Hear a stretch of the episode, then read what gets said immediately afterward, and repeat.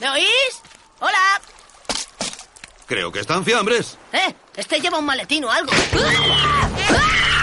Recordad. Empresario. ¡Suelta, suelta, suelta!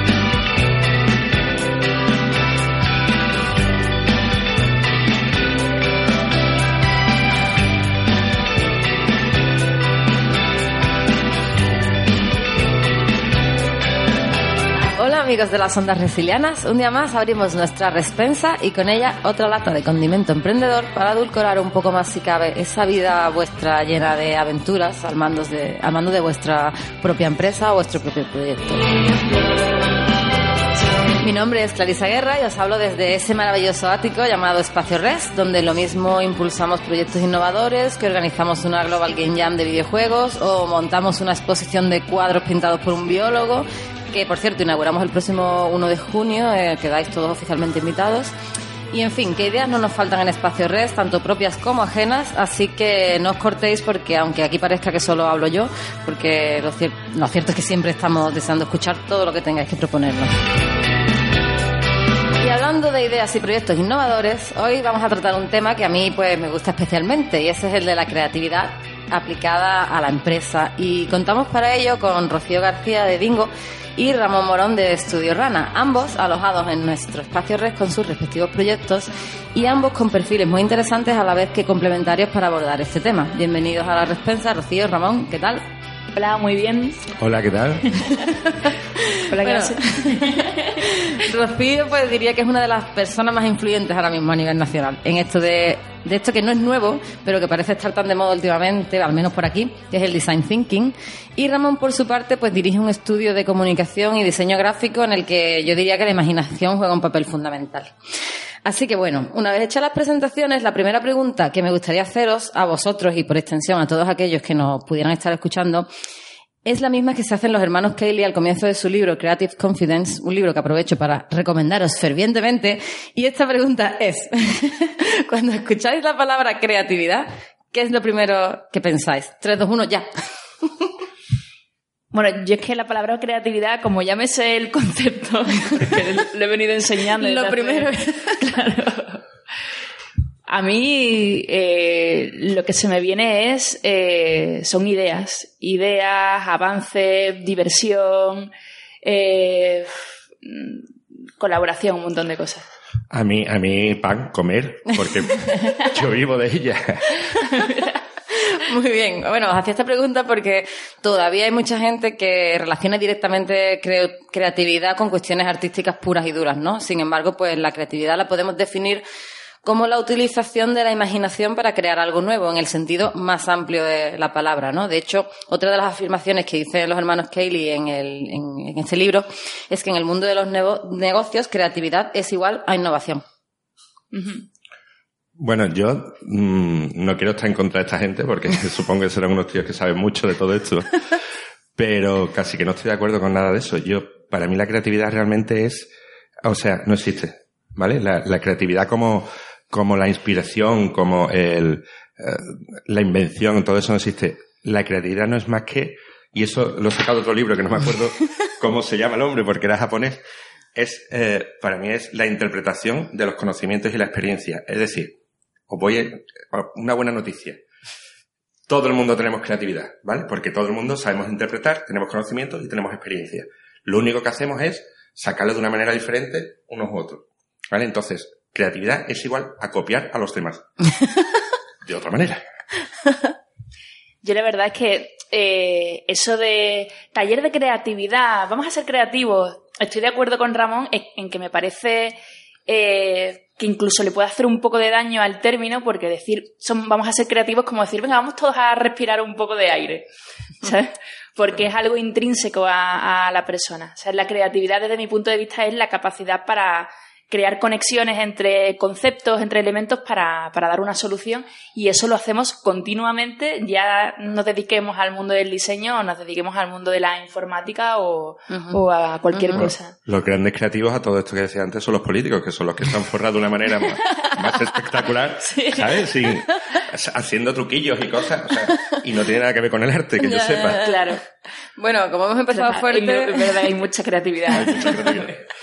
Como, como hemos empezado fuerte, no vamos a bajar el ritmo ahora. Otra, así que otra pregunta ah, del millón, que a ver, a vosotros que estáis acostumbrados a trabajar la creatividad para terceros, os puede parecer una pregunta súper obvia, pero creo que es vital responder hoy aquí en concreto, ¿no? Eh, que es eh, cómo puede ayudar precisamente la creatividad a las empresas. Vale, bueno, la ayuda muchísimo, partiendo de la base de que todos, todos somos creativos, sí que es verdad que la creatividad viene asociada también a una serie de, de formas de, bueno, digamos que si- si como decía antes, la creatividad es eh, la capacidad para crear conexiones entre conceptos y generar cosas nuevas, hay determinados ambientes en los que se propicia mucho más eso. Entonces, lo que comentaba antes de divertirte mientras trabajas, fomentar el trabajo colaborativo, utilizar herramientas visuales, y es algo que- con lo que la empresa no está muy acostumbrada a, trabajar. Y de hecho, además suelen eh, comportarse en, base a una serie de, de ideas preconcebidas, de niveles eh, estamentales y demás, que hace que también se limite un poco esa capacidad de, de generar cosas nuevas de, de forma individual o, o colectiva.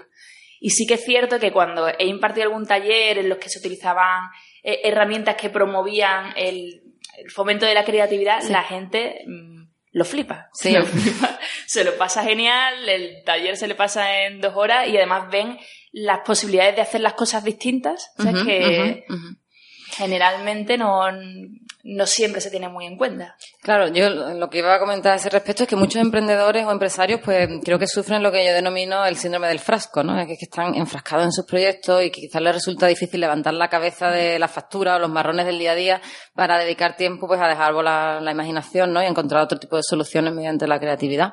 Crea- ¿Creéis que quizás esto es precisamente lo que hace más necesario que se realice un aporte extra de imaginación por parte de empresas externas, ¿no? Como pueden ser las vuestras. Claro. Es que, de hecho, mm, en este mundo que es leonino y sobre todo en el mundo del emprendimiento, la creatividad es fundamental para diferenciarte. Es decir, y aquellos que no se consideran creativos, que ya digo que, es cuestión de técnica y es cuestión de, de saber eh, copiar o plagiar. Eh, hay técnicas como la de Rocío, como la de Design Thinking, hay muchas más, ¿no? Hay, hay muchas cosas que desatan tu creatividad, algunas no las podemos contar, porque, mm, vamos, nos echarían de aquí. Pero, bueno, hay cosas como, como un enfado o, o el amor o, o el estrés que crean una serie de sustancias químicas que, que aportan, que te ayudan a la creatividad, ¿vale? Y hay técnicas que- muy chulas que, que hacen despertar tu subconsciente, ¿vale? para, para la creatividad. Con lo cual, a mí me parece fundamental, eh, estudiando, mirando y, y cogiendo empresas como la de Rocío, como la nuestra, podéis dif- diferenciarse, hacer otras cosas diferentes de las que se hacen. Bueno, y ahora ya la pregunta del trillón, la otra del millón. la creatividad a este nivel que estamos hablando, ¿no? De cara a las empresas y tal, ¿es cara? Bueno, depende. Sí. Eh, to- todo es inversión. Esperaba esa respuesta. No, no es cara. Dependiendo de lo que, de los beneficios Claro, que... no es cara si te, si, si te retribuye. Yo creo que no es cara, realmente. O sea, diferenciarte y ser otro no es caro. Eh, si quieres ser el mismo, pues puedes continuar con tu, línea, haciendo lo que te sale y lo que hacen los demás. Eso sí es caro, porque al final estás invirtiendo mucho tiempo y mucho esfuerzo en no ser nadie más, ser otro pez en el agua. Yo creo que lo, más complicado eh, relacionado con la- el fomento de la creatividad no es tanto pagarlo, sino cambiar tu mentalidad para poner eso en valor. Y después el, el hecho de fomentar la creatividad es que se puede fomentar de, de formas muy, muy, muy sencillas, haciendo un pequeño dibujo y pensando qué es eso o qué otra cosa podría ser. Eso ya es un ejercicio que está ayudándote a, a pensar de forma distinta, el crear conexiones entre cosas. Eh, mm, algo que fomenta mucho la creatividad, por ejemplo, y que puede ayudar incluso a, pues a, a nivel empresarial, es ser observador. Salir a la calle y empezar a, a ver cómo funcionan las cosas, si te encuentras algo eh, peculiar, el tener curiosidad. ¿sabes? Y ahí de repente vas a empezar a obtener un montón de inputs que te van a poder servir en, en tu día a día, tanto personal como, Sí. como Bueno, profesional. a- además de eso, es lo que hablaba antes, ¿no? Es, son conocimientos y experiencias. Las experiencias son las que te ayudan a crear ya no solo eso, sino lo que se habla tanto de salir de la zona de confort también es, es brutal porque vas a ver muchas cosas fuera de tu experiencia, fuera que te absorben. Si veis eh, los programas estos de Ferradriá y del tío de la cresta, del- que no me acuerdo del de David, David, ese.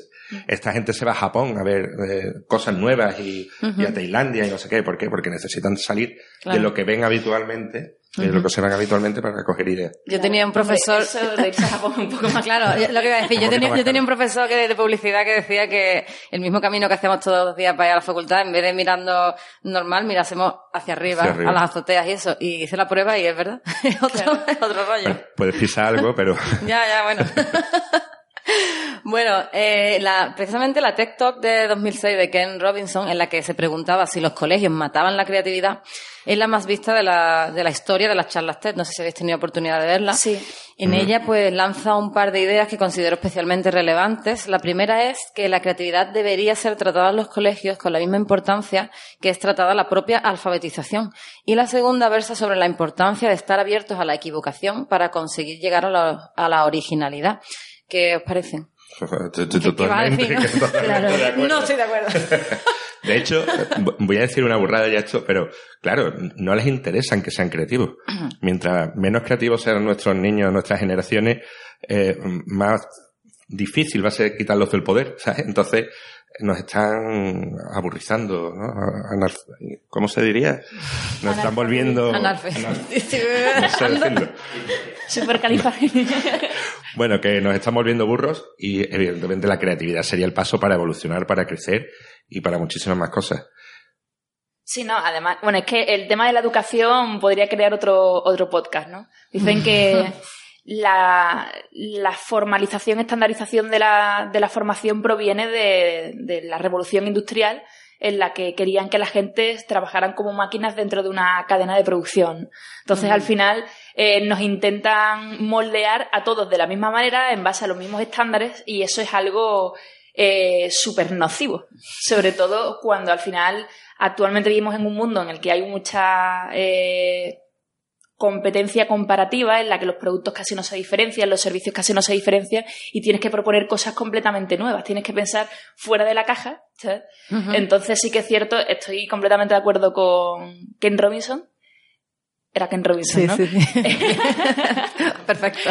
en que en que hay que cambiar las cosas. Yo, por ejemplo, tengo, tengo dos sobrinas que una tiene siete, otra tiene seis. El otro día estábamos dibujando y Erika, que, que es mucho más, digamos que piensa de una forma más, eh, con menos, mm, Menos convencional. menos convencional, empezó a hacer dibujos y Maribel, que es la mayor, que se llevan 11 meses de diferencia, Erika, eso no se hace así, eso está mal. Y yo, no, no, está fantástico. Sigue poniéndole ahí todas las patas que quiera a, a la muñeca, que está perfecta. Bueno, eh, Ken Robinson define la creatividad como el proceso de tener ideas originales que tengan valor y, y estas, eh, o sea, opina que normalmente ocurren con la interacción de diferentes disciplinas. Eh, no sé, igual las distintas facultades en la propia universidad o los distintos departamentos de las propias empresas deberían mezclarse más a menudo, ¿no? ¿No creéis? Está claro. Pero sin embargo, no ocurre. Está claro. ocurre con poca frecuencia, ¿no? Parece. Bueno, incluso aquí, tener aquí eh, empresas diferentes, startups diferentes, de diferentes ámbitos, de diferentes formas, eh, hay una cosa, hay un momento súper interesante en Espacio Res que es la hora de la comida en la que eh, un informático o un tipo que se dedica a los vinos o un diseñador gráfico se juntan a hablar y empieza a haber conexiones y empiezan a, verse los temas de otra forma diferente, ¿no? Está claro, o sea, yo mezclar es fundamental.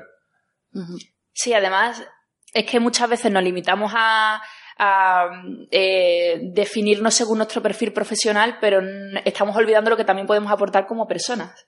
Entonces, eh, incluso relacionarte con gente de tu propio sector, pero que sea de otra empresa o de otro proyecto o lo que sea, porque a lo mejor te puede hablar de repente de que el otro día estuvo en San Lucas de Barrameda y descubrió no sé qué cosa que no tiene que ver con lo profesional, pero a ti te puede aportar algo. Totalmente. Está claro que al final lo importante es, al igual que decíamos que la creatividad es conexiones entre conceptos, el- las conexiones entre las personas promueven muchísimo cualquier tipo de... Mm. mm, Vale, y por último, la pregunta que parece obvia también, pero ¿El ser creativo nace o se hace? Creo que ya lo habéis contestado más o menos, pero ya para concluir. se hace. Otra cosa es que tú tengas la- las ganas de, de serlo. ¿Vale? Pero ya os digo, yo como no creo en la creatividad, simplemente creo que las cosas evolucionan, que la gente ya ha creado suficiente o, o ha inventado suficiente, que lo único, vamos, y ahora mismo tal cantidad de inputs en nuestra vida que podemos recoger de cualquier lado, que cualquier persona con un poquito de investigación, desarrollo e interpretación de lo que ve Y es capaz, y ganas, es capaz de crear. Yo creo, obviamente, que todos nacemos, nacemos creativos, pero sí que es verdad que, como hemos dicho antes, a lo largo de nuestra vida nos van poniendo losas que, que nos limitan Totalmente también. y a la hora de, de opinar de forma distinta o a la hora de poner- proponer cosas nuevas. Entonces sí que creo que hay gente que desde más pequeños son un poco más rebeldes en ese aspecto y que no terminan de dejar amoldarse y a otros que necesitarían un poco más de, de ayuda para quitar de encima esas losas. Pero todos, todos somos creativos y además todos podemos llegar a ser grandes creadores y bueno, la imagen esa que tenemos de, de lo que decía antes, ¿no? De la gente pasándose bien, lo bien, eh, mm, proponiendo cosas nuevas. Sí, llegando a soluciones. Sí, sí, sí, sí, clarísimamente. Bueno, pues cerramos nuestra respensa por hoy con una reflexión que hizo el traductor jefe de un Dalai Lama en una ocasión. Y es que en tibetano no existe la palabra creatividad como tal, sino que la traducción más cercana sería naturalidad. Así que, bueno, muchas gracias Rocío, muchas gracias Ramón por vuestra naturalidad. Os deseamos muchísima suerte con vuestros proyectos. Y también, por supuesto, gracias a Pablo Trinidad y a Fran Blan- Blanco, como siempre, a los mandos técnicos. Y a vosotros recordaros que nuestra despensa siempre está abierta. Así que no dudéis en recurrir a ella siempre que queráis conocer historias del mundo emprendedor de la mano de sus protagonistas. Ya sabéis que podéis seguirnos en nuestros perfiles de redes sociales, arroba espacio redes y arroba tecnologería para no perder detalles de las últimas conservas resilianas. Un abrazo y hasta pronto.